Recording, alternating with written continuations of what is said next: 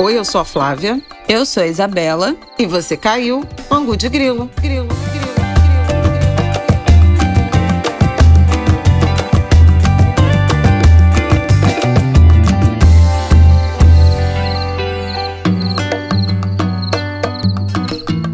Oi, gente! Boa terça-feira para vocês, mais um Angu de Grilo no ar episódio 103. Tudo bem, Flávia? Eu ia começar os assuntos, nem perguntei como você está. Eu tô bem, tô cansada, como sempre, mas Vamos lá. Estamos aí, né, Brasil? Tentando fazer uma grande partida, colaborando com o professor, com a professora Isabela. Bom, é o seguinte, no episódio de hoje a gente vai falar sobre um pedacinho da última pesquisa que saiu do Datafolha que fala quais são as maiores preocupações dos brasileiros nesse momento. Vamos comentar essas preocupações, falar um pouco das nossas, como a gente lida com isso, quais são os nossos aliados para lidar, contornar essas preocupações e vamos terminar esse episódio falando de Cosme Damião, que está chegando. Uhul. Vamos voltar a entregar os nossos saquinhos esse ano. Então, uh, um pouco de esperança, fé no final desse podcast. Tradições, as melhores tradições culturais é e religiosas aí. suburbanas no Rio de Janeiro. Vamos lá. Angus de Grilo 103. Bom, vamos começar falando da pesquisa. Você vai enumerar pra gente, Flávio, quais são as maiores preocupações dos brasileiros? Sim, pesquisa do Datafolha, né, que saiu semana passada que mostrou várias coisas. Rejeição do, do Bolsonaro, que atingiu recorde, simulações de primeiro, segundo turno, enfim. E entre, mas isso tudo vocês já devem estar sabendo, entre os temas que foram pesquisados, ou as perguntas que foram feitas às pessoas que foram entrevistadas para pesquisa, estava lá as suas maiores preocupações. E aí temos um ranking do que são as maiores preocupações dos brasileiros nesse momento. Vamos lá. O Datafolha divulgou na semana passada uma pesquisa apurada entre os dias 11 e 13 de setembro, portanto, depois das manifestações dos atos golpistas do, do 7 de setembro, e investigou várias coisas. Popularidade, vocês já devem estar mais do que cientes disso. A popularidade do Bolsonaro está no menor nível, né? 22%. O ruim e péssimo chegou a 53%. As pesquisas de intenção de voto continuam continuam com Lula na frente e ganhando em todos os cenários. Eles até adicionaram alguns novos nomes, né, na cartela de possibilidades para o eleitor, e eu até chamei atenção disso no Em Pauta, na Globo News, porque foram nomes de senadores. Rodrigo Pacheco, presidente do Senado, que assumiu um protagonismo do jeito dele, moderado, discreto, mas nas últimas semanas recusou o pedido de abertura de impeachment contra o ministro do Supremo Tribunal Federal, Alexandre de Moraes, a pedido do presidente da República, e também devolveu a medida provisória do Jair Bolsonaro que mexia no Marco Civil da Internet. Além dele, foram incluídos os senadores Alessandro Vieira e Simone Tebet, dois senadores que estão com uma, uma presença importante né, na CPI da Covid, que, aliás, o relatório final foi adiado para início de outubro. Seria entregue essa semana pelo senador Renan Calheiros, mas novos escândalos surgiram, né? Mas hoje a gente não vai falar de CPI, não. Dá tempo de falar. Pois é, vamos adiantar para o nosso tema, pelo amor de Deus. Então, o Datafolha perguntou sobre qual é o principal problema do Brasil. E, e eu achei interessante trazer isso para o ângulo de grilo, porque a gente tem é, comentado o quanto o presidente da República e seu discurso andam desconectados da realidade. É quase uma fuga da realidade brasileira. No entanto, a população está muito ciente. Uhum. O principal problema do país apontado é, nessa pesquisa é a saúde, citada por 22% dos entrevistados. Na sequência, um conjunto de problemas econômicos, o desemprego, 13%, a economia, 13%, quer dizer, economia de, de um modo mais amplo, a inflação, citada por 9%, educação, fome e miséria, com 6%. Então, a gente tem um, dois, três, quatro, cinco, seis, corrupção, que era, que andou ocupando, né, uhum. nos, nos, anos anteriores, o topo da agenda, está em sétimo, com 5%, e a gente vê muito claramente que a crise econômica crise econômica e social e a saúde, né, e isso tem a ver com o enfrentamento à pandemia, com todos esses impactos, estão assim no topo das preocupações dos brasileiros. E é um cenário muito adverso, né? O problema dessa lista é que a gente não vê uma solução assim de curto prazo. Por uhum. exemplo, na saúde a gente ainda está convivendo com a pandemia, embora tenha boas notícias de queda de número de casos e de óbitos no Brasil inteiro e até no Rio de Janeiro, que era o epicentro, né, da, da variante Delta. A vacinação avançou, já pouco mais de um terço da população brasileira caminha para 40% da população brasileira já com as duas doses ou dose única, mas a gente ainda tem problemas sérios, né? Seja porque a distribuição de vacina é errática, tem uma tensão do Ministério da Saúde com o governador,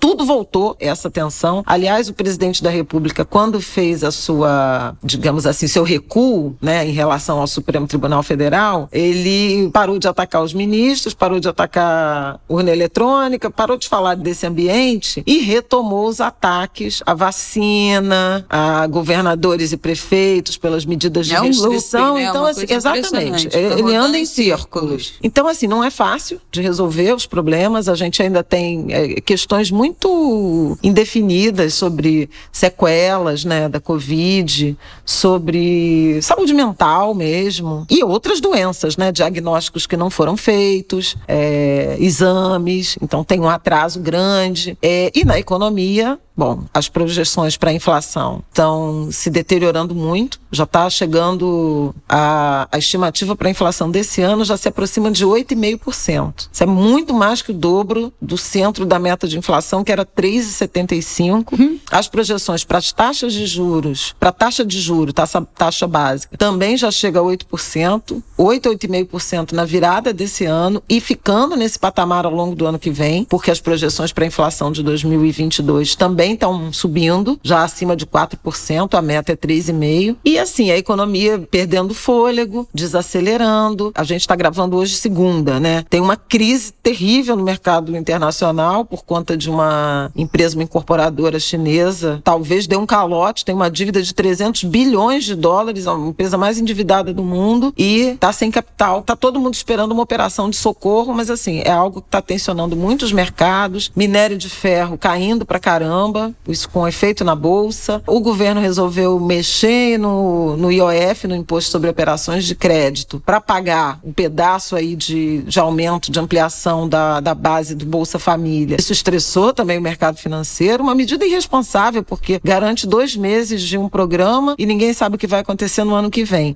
Então, assim, ambiente de muita indefinição uhum. que, de fato, desanima né, os brasileiros. Quer dizer, desemprego, inflação, conta de luz que a gente já falou sobre isso. Mas o que me chamou a atenção, eu quero ouvir a Isabela, é que assim, a população parece estar muito consciente uhum. de quais são os verdadeiros problemas nacionais, incluindo a educação e a fome, enquanto o presidente desdiversa. Tá? Parece que está presidindo um outro país, que cria como problema é governador, prefeito, é vacina, boicotar vacina, Isso sabotar vacina. Equivocado. É, ou atacar o sistema político. Ou talvez porque ele saiba que não tem alternativa, não tem como resolver os verdadeiros problemas nacionais e fica desviando. Mas a popularidade dele também cai por isso, porque acho que tem um cansaço das pessoas de um governo que não age, que faz discurso vazio quando a gente tem zilhões de problemas uhum. concretos, graves, para enfrentar. Eu estou com 2% dos que responderam à pesquisa, falando que o principal problema do país é o presidente Bolsonaro.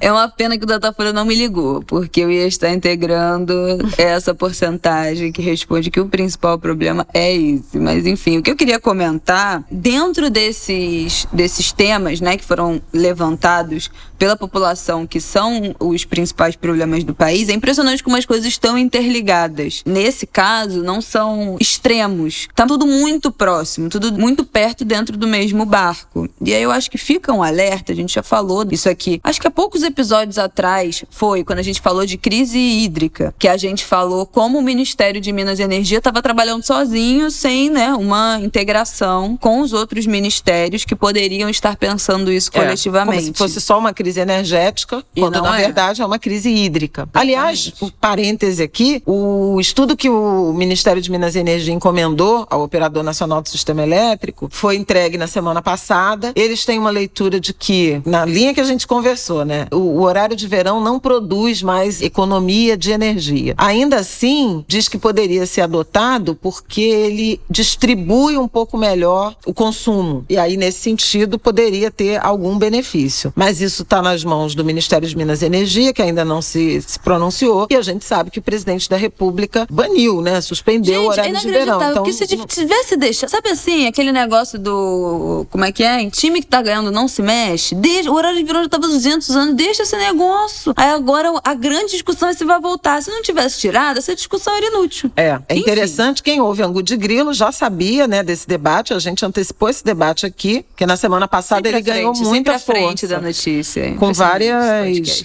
várias organizações do empresariado, principalmente setor de turismo, próprio IDEC também, Instituto de Defesa do Consumidor, reivindicando a volta do horário de verão por N motivos. Mas enfim, quem ouve Angu de Grilo já sabia, só estou dando uma atualização em relação a qual foi o posicionamento do ONS. Mas, voltando, eu acho impressionante como as coisas dessa pesquisa estão muito ligadas uma da outra, né? O desemprego aparece e logo embaixo aparece fome e miséria. Então, como está relacionado, as pessoas estão entendendo que existe, né, uma relação entre o desemprego e a fome. A saúde, né, que o primeiro lugar de, de pandemia também ali próxima economia e inflação né? Se a economia vai muito mal, a inflação a gente sabe tá uma loucura. A gente já falou aqui 200 vezes do preço dos alimentos, que também contribui para fome, o que também é um problema para quem está desempregado. Então as coisas estão muito próximas umas das outras. Na verdade é tudo um grande pacote. E aí volta nisso da gente já ter falado aqui, que era o que eu estava dizendo, a importância da gente fazer uma cobrança e também estar muito atentos pelas eleições que se avizinham, né? E, e as campanhas que já começaram começaram a acontecer informalmente, quais são os projetos dos próximos governantes entre as secretarias, os ministérios que sejam de governo, que conversem, entendeu? Quais são as medidas ou os planos ou os projetos que a gente fique atento que vai ter uma intercambialidade de responsabilidades e de assunto de trabalho conjunto, porque não tem como resolver uma coisa só. Ah, não, a pandemia vai vacinar e aí vai resolver o problema de todo o Brasil se tiver tiver todo mundo vacinado, todo mundo imunizado, não, não vai resolver, porque a gente sabe que o Brasil já está vivendo como se não houvesse pandemia. E ainda assim, há desemprego crescente, e ainda assim, as pessoas não estão conseguindo fazer dinheiro, né? Mesmo as atividades tendo voltado completamente, as festas, os eventos, as pessoas na rua, as viagens turísticas, isso tudo já deu um gás, voltar como era antes ainda não, mas já deu, até porque o poder de compra, né, das pessoas de viajar de turismo com certeza diminuiu, mas mesmo mesmo com essa retomada precoce, que foi precoce, mas mesmo com essa retomada, as coisas não se ajustaram. Então não é suficiente a gente falar de ao ah, fim da pandemia vai resolver todos os nossos problemas. Não vai resolver todos os nossos problemas. E essa conta vai chegar para os próximos governantes que vão herdar esse país em frangalhos. Então, assim, eu acho que a gente tem que estar tá muito atento. Vai ser eleição de governador e presidente, e presidente. governador,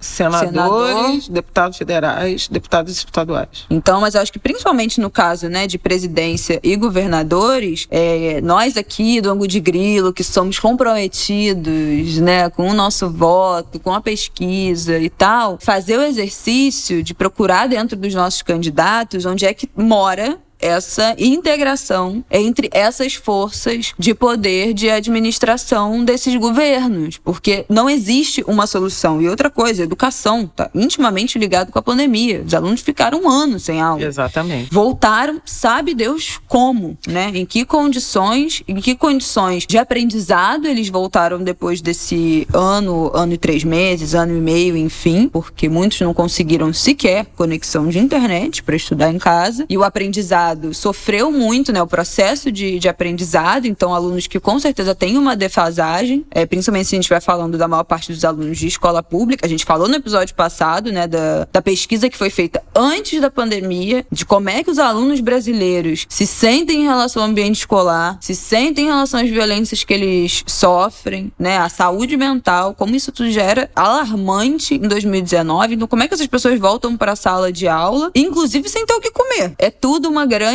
cadeia, né? Aquele dominózinho que você bate num dominó e vai derrubando tudo. Então, como é que a gente vai erguer esse dominó de novo, esse jogo de novo? Então, acho que a gente precisa ficar muito atento a isso, fazendo um paralelo aqui que a gente até disse que ia fazer, né? Fazendo umas comparações assim das preocupações pessoais, como é que a gente dribla essas preocupações pessoais? Eu acho que tem muita relação com a forma que a gente lida com a nossa vida. Às vezes a gente individualiza um problema que na verdade tem a ver com outras várias coisas, né? Um problema de saúde mental pode estar perfeitamente ligado a um relacionamento que não tá bom, a falta de dinheiro, né? A falta de perspectiva. Ao desemprego. Ao des... É, falta de perspectiva profissional, né? Então, assim, como as coisas são muito interligadas e às vezes a gente tem esse olhar individualista, né? É, de botar cada coisa numa casinha sem compreender quais são todas essas relações que elas fazem. E é isso que esse governo fez. Deu absolutamente errado. Não preciso nem mas isso é interessante. Eu, no sábado, mediei um debate com o professor Christian Duncan e com dois professores, na verdade, com o professor Rafael Groman, sobre mercado de trabalho, transformações do mercado de trabalho. E foi tão interessante, porque o Christian Duncan é professor da, da USP, né? Ele é psicanalista, e era uma análise sobre mercado de trabalho à luz do adoecimento mesmo, à luz do sofrimento. Ele tem textos e tem produção intelectual em que se debruça sobre um tempo em que o mercado de trabalho era regulado e, e muito pensado para evitar o sofrimento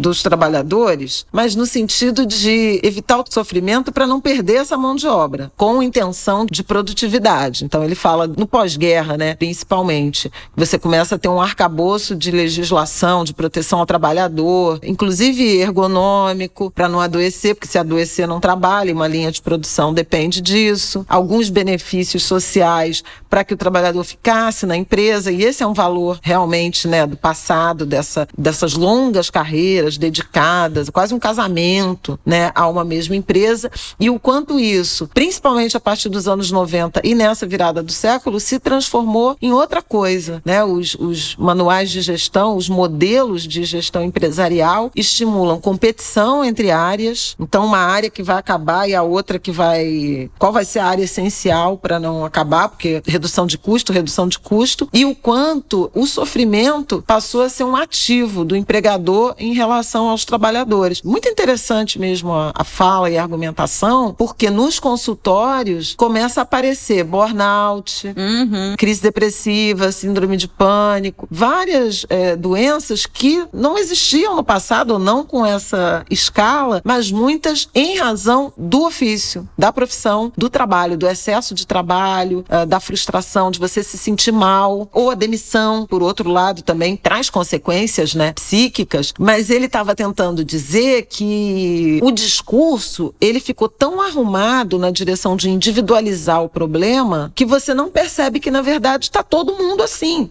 Tá todo mundo doente, tá todo mundo sacrificado, tá todo mundo achando que não dá conta, tendo que produzir além da própria capacidade e se sentindo mal por isso quando não consegue. E na verdade isso é uma questão coletiva, não é eu sou um merda. Todo mundo está sendo submetido a essas más condições. Então veja que são, são realmente são dimensões de preocupação macro com efeito na vida prática, na vida objetiva, na vida real das pessoas, das famílias, mas que não tem uma solução de curto prazo. Não, Porque, por não. exemplo, hoje tem excesso de oferta de mão de obra. Então, realmente, sai um aqui, tem outro ali. Os salários são cada vez menores. Pejotização né? de tudo que você perde os benefícios. De tudo, né? sem benefícios. Quer dizer, tanto no topo, nas camadas, digamos assim, intermediárias, do meio para cima, né? Profissionais com mais qualificação, com formação superior ou com formação técnica. Tá muito difícil. E na base, ainda mais, que são as pessoas de baixíssima escolaridade, de baixa renda,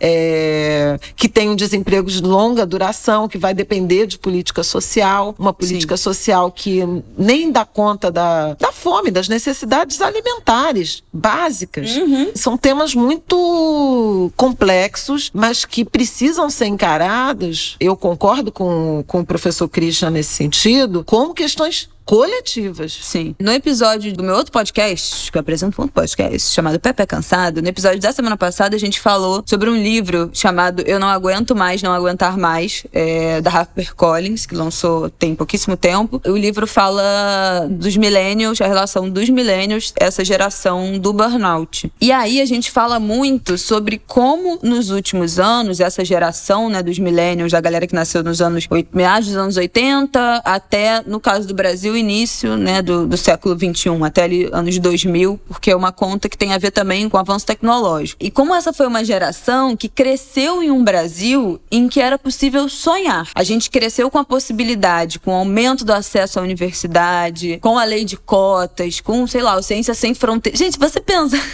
olhar o Brasil de hoje, pensar que a gente outro dia tinha Ciência Sem Fronteiras, parece uma distopia, né? Parece que é uma coisa que aconteceu em outro momento do espaço-tempo. Então, essa possibilidade que essa geração cresceu com tantas perspectivas, tantas opções, tantos caminhos muito diferentes dos nossos pais e avós, né? Que era isso, entrar para uma empresa, crescer nessa empresa, se aposentar na mesma empresa, ficar 40 anos naquele trabalho. Eu acho que os milênios foram a primeira geração que tiveram a possibilidade de escolher outra coisa. Com a internet, com a diversificação das profissões, com um monte de profissão nova, né? Com a possibilidade de trabalhar por conta própria em áreas criativas e, e, divulgar o seu trabalho na internet, enfim, com o crescimento do acesso à educação superior, né? Então muita gente seguiu carreira acadêmica, pensando na carreira acadêmica. Então tantas possibilidades se abriram para essa geração, né? De pedir demissão de um emprego, entrar em outro, escolher outro caminho, trabalhar por conta própria e opções que em dado momento foram muito promissoras, né? Deram certo, né? A gente via casos de, dos filhos, os primeiros que entraram na universidade, que estavam estudando, que foram para Ciência Sem Fronteiras, que viajaram para o exterior, ou pessoas que, mais velhas, de 30, 40 anos, que trabalhavam é, em algum emprego informal e conseguiram entrar na universidade, conseguiram dar mais um passo na escolarização depois de uma idade já avançada, e aí conseguiu empregos melhores. Isso, não vou dizer que o Brasil tinha todos os seus problemas resolvidos, muito pelo contrário, mas eu acho que é isso. A gente tinha uma possibilidade nos últimos 20 anos. Muitas carreiras acadêmicas também, Muito, né? Muita exatamente. gente que se tornou, teve concurso, né, para universidades. Concurso. Então, muita gente fazendo mestrado, doutorado, se tornando professor. E eu acho que era possibilidade de sonhar, entendeu? O Brasil não teve todos os problemas resolvidos, mas a gente tinha caminhos para sonhar. A gente tinha possibilidades na mesa, sabe? Eu acho que pela primeira vez a população brasileira, de modo geral, tinha opções, sabe? Tinha cartas na mesa que não se apresentavam da mesma forma nem na mesma quantidade para todo mundo, mas que foi pela primeira vez a gente tinha essa opção, essa possibilidade, tinha possibilidades no plural e condições de sonhar, alcançar degraus mais altos. E isso foi retirado muito bruscamente. Assim, do dia para noite, gente. Foi praticamente do dia para noite, né? Podemos falar, começar falando desse desmonte cinco anos atrás, em 2016, né? Tudo começou meio a desmoronar com a crise do governo Dilma que levou ao impeachment e a gente foi ladeira abaixo, entendeu? Então, assim, cinco anos a gente perder tanta coisa que a gente conquistou dentro de uma janela que também foi curta, né? Se a gente pensar na redemocratização, mas também a hiperinflação dos anos 90. Quando a gente passou isso tudo, Foi uma coisa ali de 20, 15 anos que o Brasil deu um salto enorme e perdeu tudo. Não vou dizer tudo, mas assim, perdeu muita coisa no intervalo de cinco anos. Então, é ladeira abaixo. É uma ladeira tão íngreme, porque foi tão rápido, né? Demorou tantos anos pra gente conquistar. E aí, de uma hora para outra também, foram muitas possibilidades que se abriram de oportunidades, de sonhos, de sonhar, e tudo foi perdido com tanta rapidez que não tem quem sobreviva a isso com pingo de saúde mental. Mas, voltando nas nossas preocupações. E a gente nem falou da questão ambiental, né? Ah, pelo amor de Deus. Não, isso aí não. ai, ai. Mas acho que a gente, a gente ganhou em algum momento. Aí foi só ladeira abaixo. Nos últimos, desde 1500, foi só ladeira abaixo. Nos últimos anos, mais intensamente. Mas também não dá pra gente viver no mundo cor-de-rosa de que antes, né? O agronegócio tá aí, sustentado por todos os governos. Mas, sabe? Então, acho que assim, a gente tem motivos de sobra para se preocupar e para estar assombrados com tudo que está acontecendo. Aproveitando que eu citei a mesa Transformações do Trabalho, que foi inclusive curadoria, organização da Stephanie Borges, poeta, tradutora maravilhosa. Vou deixar o link dessa conversa para quem quiser se aprofundar num debate um pouco diferente do que a gente está acostumado a fazer sobre mercado de trabalho. Vou deixar o link com vocês. Maravilha. Vamos passar para o nosso próximo bloco, que a gente continua nesse assunto, mas aí é, tornando ele um pouco mais pessoal, um pouco mais intimista com você, Angulers. Vamos lá.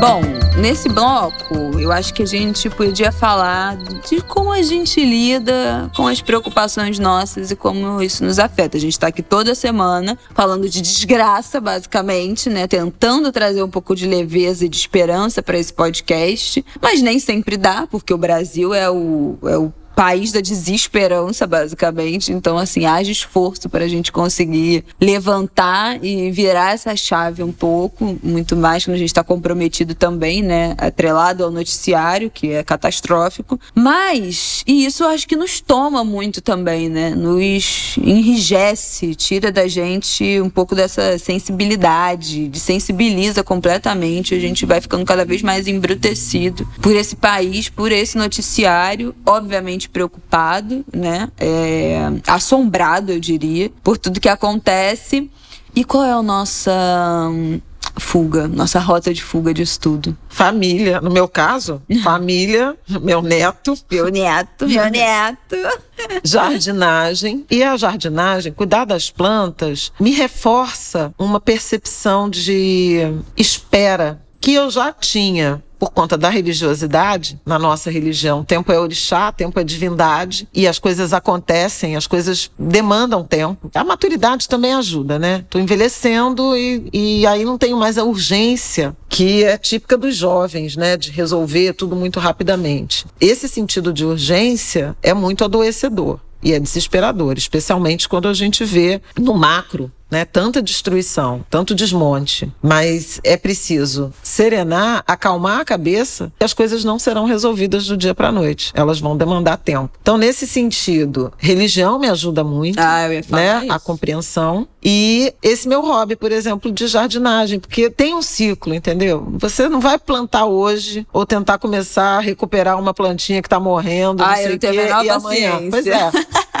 Isso aqui é metáfora da vida. Ai, é verdade. Né? Então, assim, é, vai ter que esperar. Se for uma semente, vai ter que esperar germinar, vai ter que esperar crescer, vai ter que esperar dar fruto. Então, assim, essa observação e esse cuidado dá muito sentido de que as coisas demandam tempo e que há mudanças, né? Na medida que o tempo passa, as coisas vão mudando. Às vezes para pior, mas tudo que muda para pior também em algum momento vai mudar para melhor, né? Acho que isso para mim é um exercício, lazer, de terapia, a convivência familiar e algumas coisas, é, tipo a música, né? É, ouvir música, música me anima muito. Ver séries era muito meu QI, assim. Me transporto, passo o tempo, me desligo um pouco. Mestres, né? Mestres, Mestres de ferro. De ferro. É. Mestres de ferro, eu acho. Fiquei pensando em Ogum, com aqueles caras soldadores, Ai. mexendo em. criando esculturas com ferro, fundindo, forjando. Muito interessante. Bobagem, geradora de QI, mas interessante. A literatura também serviria para isso, mas assim, a minha leitura hoje ela está sendo tão aplicada ao trabalho, até uma coisa que eu gostaria de resolver, sabe? Uhum. Eu tenho muito lido para trabalhar, seja para me informar, para apurar coisas, seja para escrever prefácios. Isso me tirou um pouco, sabe, do afeto aos livros. Eu Sim. preciso até retomar uma relação mais lúdica. Hoje a minha relação mais lúdica tá com a música, né? Lúdica, terapêutica, tá muito com a música. Até mesmo a minha relação com o Martin passa muito por isso. Todo dia que a gente se encontra, eu apresento uma nova música para ele. Às vezes música boba, às vezes música cabeça. Mas assim, isso tem sido terapêutico. E na semana passada eu cheguei a fazer um space com Caetano Veloso, Tá. Fiote, Tá, Nina da Hora, Natália Santos ou Souza? Santos. Na- Natália Santos, eu falei certo. E com a Cher. Cher? Cher Machado. Cher Machado. Transparecer. Trans- Transcurecer. Foi muito legal. Foi em torno da nova canção. Caetano lançou um EP e um clipe. Por favor, assistam também. Vamos botar Vamos aqui o botar aqui na, na descrição. Vamos botar na, na descrição. Chama Anjos Tronchos. É uma crônica, na verdade, né? É uma crônica sobre os nossos dias, sobre os impactos, os efeitos nocivos e benéficos da tecnologia dessa sociedade hiperconectada. Então tem uma crítica aos algoritmos, aos manda-chuvas do Vale do Silício, mas tem também um espaço para o afeto, para as relações de afeto, inclusive sexo virtual. Muito interessante, muito legal a letra, muito reflexiva a letra, muito bonito o clipe e muito bonita a conversa que a gente teve, mas infelizmente no Space, quem viu viu, quem não viu já era. Ah, é. Tinha até uma perspectiva de resgatarem, mas não sei se vai acontecer. Jean Villes também passou por lá, querido amigo, ex-deputado, que foi embora diante de tantos crimes de ódio, né, de, de que foi vítima.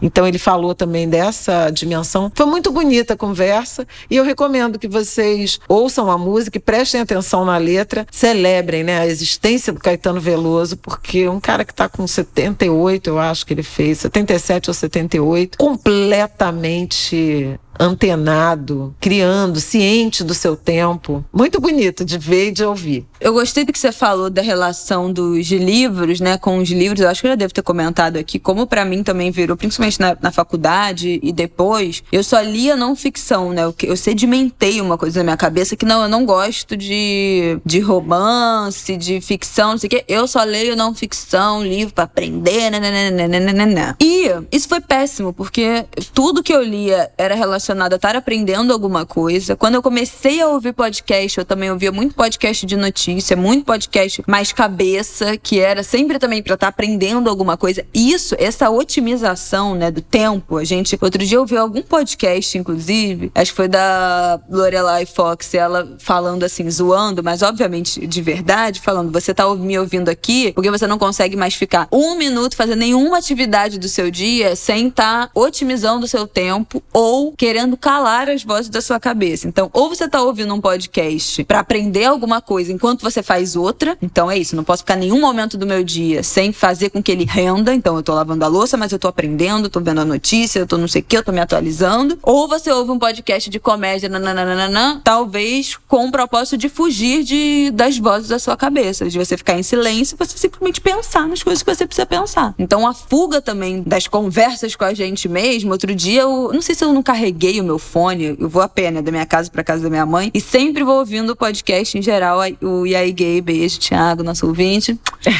É, Beijo, Tiago. e sempre vou ouvindo e rio, e, e é ótimo, me distrai naquele caminho, são 15 minutos. Só que aí o meu fone não carregou. E eu fiquei tipo, meu Deus, como é que eu vou sem ouvir um podcast? Como é que eu vou me distrair nesse tempo? E eu tive que ir sem ouvir nada naqueles 15 minutos. Eu não faço a menor... E aí, imediatamente eu me lembrei isso. Eu falei, não, vai ser bom que eu vou pensar em coisas que estão na minha cabeça. Eu nem lembro o que eu pensei, não lembro nem se eu cheguei a qualquer conclusão de qualquer coisa. Nem sei se tinha alguma coisa me incomodando. Mas como é desconfortável é, para mim ficar sem ouvir um podcast o tempo inteiro, né? Então, mas ao mesmo tempo, o podcast virou o meu lugar de fuga. Antes eu tinha muito esse lado, de, não, vou ouvir as notícias, vou ouvir coisa em inglês pra, né, treinar meus ouvidos, não sei o quê, sempre com essa otimização, ouvir podcast de notícia, nananana. E agora meus podcasts são basicamente de bo- bobeira. Bobeira, assunto, óbvio que tratam alguns de assuntos sérios, mas assim, com muita leveza, risada, é, palhaçada, cultura pop, coisas que assim, eu não me aventuraria nem a falar. Às vezes eu não, nem entendo quão longe as pessoas vão chegando dentro dos assuntos de cultura pop, disso, daquilo. Não entendo nada disso, não é minha vibe, mas tô ali ouvindo pra me distrair. Então, eu acho que a literatura pra mim não tem mais esse lugar do lúdico que o podcast roubou de me distrair, de me trazer essa leveza, de me trazer essa risada. Eu até postei na semana passada o podcast de sexta-feira do aí Gay, eu fui ouvindo na sexta-feira pra casa da minha mãe, gente, eu tinha crise de riso no meio da rua. Eles estavam inspirados, mas eu ria tanto. Uma cada besteira, um assunto completamente descabido, uma baixaria, mas tão engraçado. E tipo assim, ah, eu ri tanto, me distraiu tanto a cabeça. Aquilo eu nem sei se eu precisava estar me distraindo, mas o podcast tomou esse lugar de me aliviar a cabeça. E de certa forma, eu tenho tentado voltar com a leitura nesse lugar, agora lendo coisas que me fazem bem, que não necessariamente são. Eu tô lendo dois livros que são não ficção, mas que não tem a ver com pesquisa, com trabalho e tal. Eu tô lendo tudo sobre o amor da Bell Hooks, que ela fala sobre o amor, sobre o que é o amor e como ele se apresenta nas relações é, familiares, de relacionamento, quais são, enfim. Ela faz uma grande investigação sobre o amor e é muito interessante. O livro, assim, você fica, gente, tu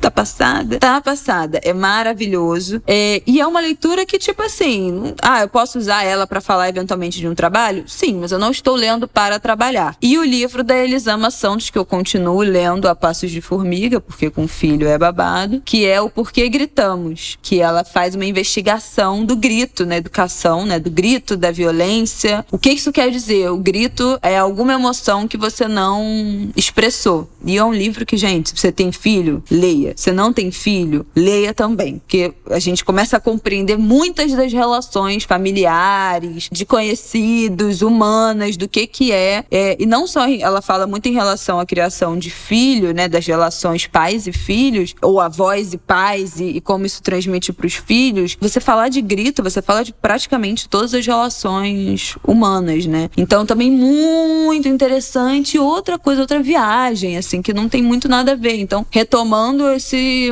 esse lugar, e você lê aqui, sabe, a sensação de você ler um livro que tem uma frase que você fala, puta merda, meu Deus, quanto tempo você embarca no negócio. E outra coisa que eu acho que me ajuda muito nesses processos de preocupação é falar. Por quê? Por que eu digo isso? E falar além falar da terapia. com alguém ou falar?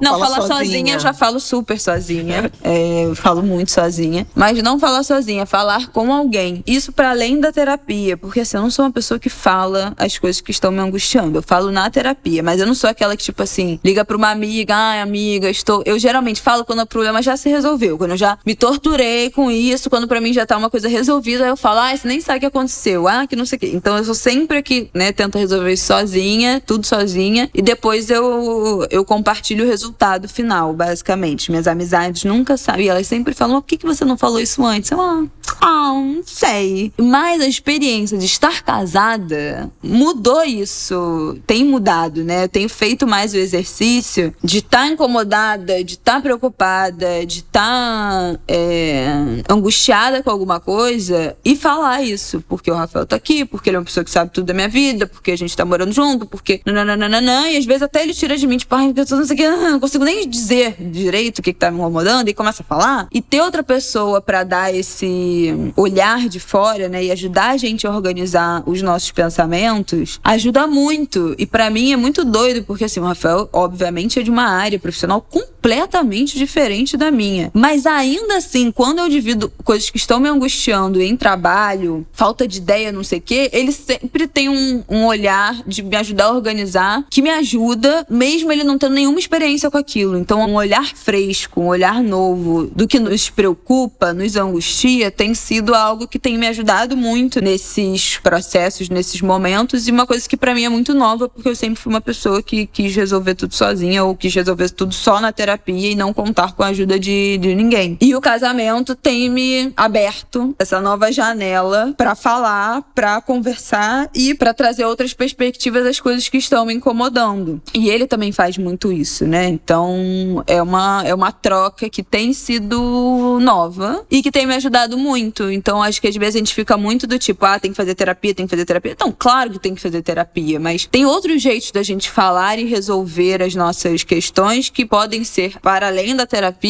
ou para além da gente guardar tudo e querer resolver tudo sozinho. Olhar o céu azul também é um bom exercício. Como diz o Ailton Krenak, empurra o céu. Acho que tem um efeito, assim, de você ver além, sabe? Ainda mais por estarmos muito confinados, né? Nessa temporada, muito entre quatro paredes, muito com teto. Então, assim, vai na rua ou vai na janela, corre e olhe o céu que o sol vem trazer. Bom dia. É cartola.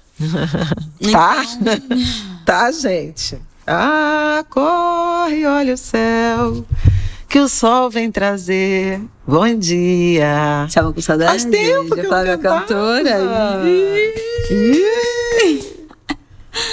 Mas eu acho que é isso, assim, as coisas que tem. Óbvio, né? Não vou nem dizer que, ah, ver meu filho bem, ver meu filho sorrindo, ver ele saudável. Óbvio que são coisas que faz todos os problemas parecerem muito pequenos, né? Não preciso nem dizer isso. Mas é, eu acho que essa estratégia de, de dividir mais, de falar mais, de não tentar resolver tudo sozinha e de e, e, e aplicar na vida pessoal que já tinha falado antes, né? De entender como todos os problemas são interligados. Então, como uma dificuldade no trabalho pode ter a ver uma sobrecarga em casa, uma sobrecarga com o filho, como a dificuldade de produtividade pode ter a ver com essas sobrecargas, como um bloqueio criativo pode ter a ver com cansaço, como um descontrole financeiro pode ter uma questão emocional por trás, suprir alguma falta. Então, a gente parar de olhar as situações individualizadas, né, os nossos problemas individualmente e tentar fazer um grande mapa mental. Mapa mental é uma estratégia inclusive de organização. Se você não conhece, jogue no Google. Mas fazer um, um grande mapa mental das áreas, ou dos nossos problemas, ou das nossas angústias, e entender como elas se comunicam. Porque nada. ninguém tá só no mundo, né? Tudo tudo tem um, uma, uma trama coletiva. A gente buscar essas relações para identificar e também essas relações de ajuda para a gente tentar encaminhar uma solução. Vou nem dizer pra gente resolver, porque nem tudo tem resolução. E às vezes entender que desistir é o melhor caminho também é importante. Porque esse negócio de, ah, não, tem que persistir, desistir é fracasso. Não, gente, desistir às vezes é o caminho pro sucesso. Então, também é importante saber a hora de dizer chega, né? Saber a hora de levantar da mesa, como diria Nina Simone, é, levante da mesa se o amor não estiver sendo mais servido. Então, o amor, a alegria, a felicidade, é, o prazer, enfim,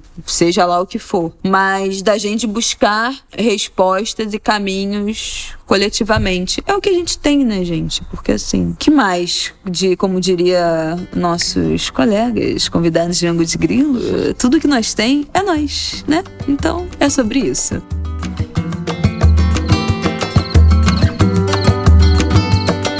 Vamos terminar o programa falando sobre Cosme Damião? É, tá chegando a hora. Tananana, depois de uma, uma tradição que, para mim, já existe há 30 anos. Eu já, eu já perdi a conta, assim, já não sei mais há quantos anos participo, em alguma medida, desses festejos populares religiosos que já viraram tradição cultural, não só religiosa, mas cultural do Rio de Janeiro. Na verdade, foram muito esvaziados em razão. É só é... falar de Cosme Damião que o Herê acordou, hein? Ah, Anguerê. Tá, tá, quem tava faltando aqui no fundo desse podcast? Praticamente desde que eu nasci, que eu tenho essa, essa relação, né, com a festa de Cosme Damião. Minha mãe, acho que eu já comentei aqui no Angu de Grilo, minha mãe fazia, sempre teve muita fé nas crianças, nos herês. Ela era de Umbanda, então eu lembro da, das festas. Outro dia até postei no, no Instagram uma, uma foto que eu encontrei muito antiga, eu devia ter uns seis anos, sei lá, numa, numa festa de, de, de, de herê no terreiro. Olha o anguzinho. Dá o seu depoimento. Hoje ele não quer falar. Ih, acabou de acordar. Tá mal-humorado? Tá não. Mas desde sempre, assim, minha mãe fazia uma mesa de doces. E depois, quando eu comecei a namorar o Paulo, pai da Isabela, a dona Eunice, né, minha sogra, vó da Isabela, também costumava dar doce. A gente incorporou essa tradição desde que a gente namorava e depois casados, e eu nunca mais abandonei. Mas esse ano vai ser o primeiro que a gente vai ter o nosso anguzinho, nosso bebezinho. Pois é, vai né? dar doce com a gente, a primeira vez. Ontem a gente começou a montar nossos saquinhos e Martin no meio, em cima da mesa, com os doces todo, brincando com as caixas, com as embalagens. Então, foi a primeira vez dele. Fez a maior bagunça.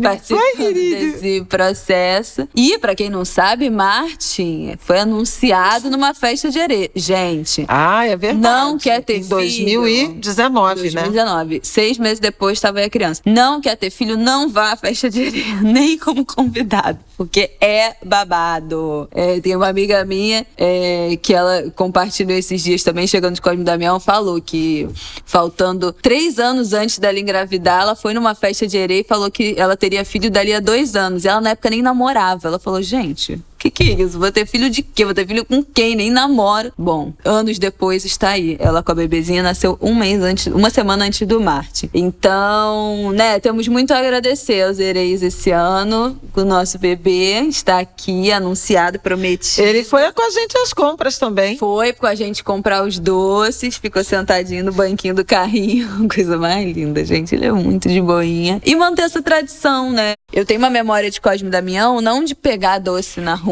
mas da minha avó pegar doce na rua pra mim. Minha avó saía de Irajá pra ir pra, pra. A gente morava na Tijuca, de metrô, ônibus, não sei o quê. E ela ia o caminho inteiro pegando pedindo doce, pedindo doce. doce pra dar pra minha neta, pra dar pra minha neta. E, aliás, hoje a gente dá, né? A gente distribui de carro. E, e sempre aparecem umas avós assim ah, pedindo sempre pro neto. tem a véia. Ai, dá um docinho pro meu netinho.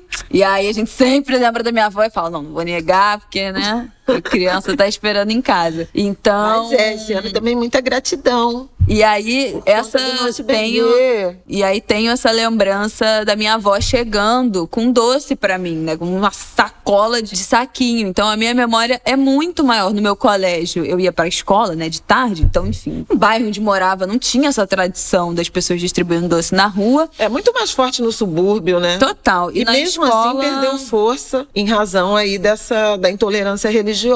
Então também como um ato de resistência, de resgate, de valorização das nossas tradições culturais e religiosas, ou religiosas e culturais nessa ordem. Para quem vem do subúrbio, a gente também dá doce. E eu, inclusive, contribuo com algumas festas, festas do terreiro, por exemplo, que a gente visita de vez em quando lá na Rocinha, a festa de Cosme Damião do coletivo Fala Cari, da Buba, né? Da Buba Guiar. E esse ano contribuí também com a festa do Morro da Pedreira, que vai ser domingo, dia 26. Suelen Souza, que está organizando, e justamente com essa intenção de valorizar, respeitar, perpetuar as tradições religiosas, principalmente da Umbanda. Cosme e Damião são os santos gêmeos, né? Para quem não sabe, se é que alguém pode não saber disso. Graças a Deus me mandou um só, imagina. Eles são padroeiros da medicina, né? Eles eram médicos. E tem Dom Fala e aí. Dom um na Umbanda. Na Umbanda. Que aí é o, é o irmão mais novo. Dom é o primeiro o Simas que fala isso. É o primeiro filho depois de, de gêmeos. Agora então... a pessoa teve gêmeos ainda tem mais um. Força guerreiras! Força guerreiras! Tu quer irmãozinho, meu filho? Gêmeos não! Pelo amor de Deus, só você já me dá trabalho suficiente. Como Ele é tá que vovó cantou ontem? Cosme, Damião, Damião, cadê Dom? Dom foi passear, oi no cavalo de Ogum. Ih. Gente, então é isso. Ele eu acho tá rindo, que... mas não tá falando. É, tá, tá quieto, tá calado hoje tá querendo mexer no microfone. Mas eu acho que é isso. É, feliz de voltar de, desse Cosme Damião, a gente poder distribuir doce, né? Eu lembro que ano passado ainda tinha um medo muito grande dessa transmissão por objeto, né, da, da Covid. Então a gente resolveu não distribuir com medo. Não, imagina se alguém pega o saquinho e pega Covid do saquinho, enfim. E a gente ficou com muito medo por isso e não distribuiu. Mas esse ano. Só fiz as contribuições com essa, Com essa, óbvio, essa informação informação atualizada, né, de que essa transmissão é, por objetos é praticamente impossível. Vamos distribuir e nossos restrições muito, é, já, já muito melhores, vacinação, né? enfim, mas vamos lá com a nossa máscara no carro, distribuir nossos saquinhos no fim de semana que vem. Convido vocês a conhecer, né, a história de Cosme Damião e Dom na Umbanda, dessa tradição de É, vamos ver se doces. a gente acha para indicar, né, num dos livros do Simas que tenha ah, isso. É, filho. Quem também dá faz faz uma festa linda, né? É Zeca Pagodinho. Ah, é verdade, lá né? em Xerém. Aliás, ele tem uma canção também, a Patota de Cosme. Passou me caluniar, mas a Patota de Cosme não deixou me derrubar, não deixou nem vai deixar. Passou me caluniar, mas a Patota de Cosme não deixou me derrubar. Canta. Bom, convido vocês a conhecer mais sobre essa história e relembrar dessas tradições, inclusive nas redes sociais, né? Como também um, uma, uma manifestação, né? Uma, uma posição contra a intolerância religiosa que aparece demais nesse dia. Muita gente recusando os saquinhos e muita gente que acha que não, aquilo é macumba, que faz mal, que tá enfeitiçado, enfim, essas coisas que realmente é lamentável. É, são doces para criança, para agradecer por pedidos realizados, ou a maior parte do tempo todo que eu participo dessa festa, nunca pedi nada para Cosme Damião. Teve duas vezes só nesses, vamos pensar em 30 anos. Uma foi ano passado, pelo Mate, que ele nascesse com saúde, e outra foi quando a Isabela também, né, teve, teve doente com 14 anos de idade, que eu falei, olha, nunca te pedi nada, meu santinho, mas agora, foi setembro, né, a cirurgia dela, e eu pedi a posteriori, olha, nunca tinha te pedido nada, mas eu tenho sido boa para você, me ajuda, por favor, cura minha E os setembros dessa família são animados, né, meu filho? Mas é isso, gente. Uma delícia estar vivendo Cosme Damião esse ano de novo com a distribuição dos saquinhos, o nosso ritual de ensacar os doces e agora com o Martinico participando, lindo, saudável, brincando, fazendo bagunça, né, meu filho? Mas convido vocês a participar dessa festa, fazer esse resgate de memórias. Quem tiver foto criança com um saquinho de Cosme Damião, quem tiver esses registros, posta, marca a gente que a gente vai adorar ver. E é isso, não é isso, Flávio? Faltou falar do Haiti. Ah, nós queremos É, uma agradecer. notícia muito boa. Queremos agradecer a vocês, nossos angulers, que tivemos um retorno do James, que a gente falou, né, do Haiti, da situação do Haiti aqui. Trouxemos depoimentos, áudios dele, que tá fazendo uma campanha de arrecadação pro Haiti, e ele falou que teve muito retorno de doação e divulgação do Angu de Grilo, então a gente ficou muito feliz de saber que essa nossa comunidade é realmente unida. Não é gigante, não tem a pretensão de ser. O nosso principal ponto aqui é ser um grupo muito unido e que se fortalece, que entende as dores dos outros, que tem empatia e que ajuda e se atenta às dores alheias quando pode. Então ele deu esse retorno pra gente, que teve um retorno financeiro de doação muito bom a partir do ângulo de grilo e a gente ficou muito feliz de saber disso. Vamos deixar as contas, né, as informações de doação aqui embaixo de novo. Se você não sabe do que a gente tá falando, volta no episódio 101, 101. que a gente falou sobre a situação do Haiti para entender um pouco do que o James falou. Mas já queremos deixar esse agradecimento aqui. Muito feliz, muito feliz de ter esses ouvintes, né, meu filho? Vai de palminha! aê! É isso, Angulers. Um beijo. Até semana que vem. Beijo, boa semana, salve as crianças, salve os hereis. Cuidem-se bem. Dá tchau, filho.